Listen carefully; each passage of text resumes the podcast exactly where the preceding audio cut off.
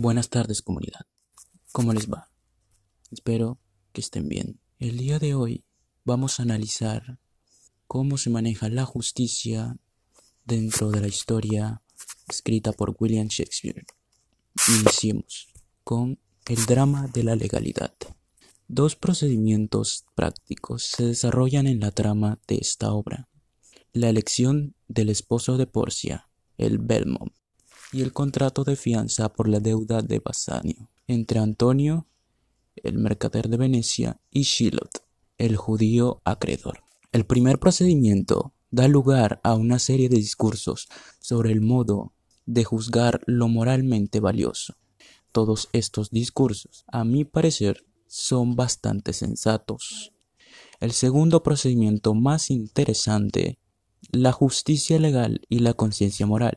En principio, la ley divina y la ley humana no se presentaría mayor dificultad para su solución, dado que el sujeto moral sabría con claridad qué es lo que en tal caso debería hacerse. Otra cosa distinta será el punto de referencia al valor que se requiere para asumir las consecuencias de la decisión que se debe adoptar.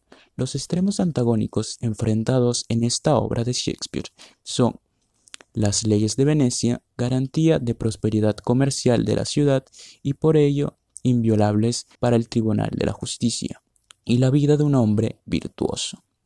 El contenido del contrato, aunque algunos pueblos antiguos, tal como lo señala Nietzsche respecto a los egipcios en el segundo tratado de la genealogía de la moral, pero es también cierto que las legislaciones modernas se han esforzado por restringir el objeto de contratos y sus consecuencias punitivas al marco de lo permitido por la ley. La moral y las buenas costumbres. De igual manera, las teorías de la justicia proponen limitaciones acerca de lo que puede ser sujeto de transacción.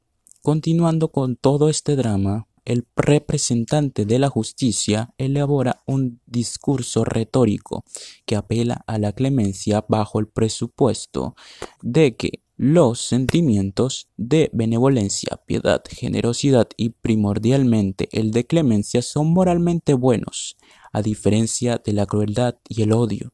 Este supuesto obtiene validez en la medida en que la gente, el público en general, mantiene tales creencias y esperanzas y expresa aversión por la crueldad, la clemencia y no la equidad.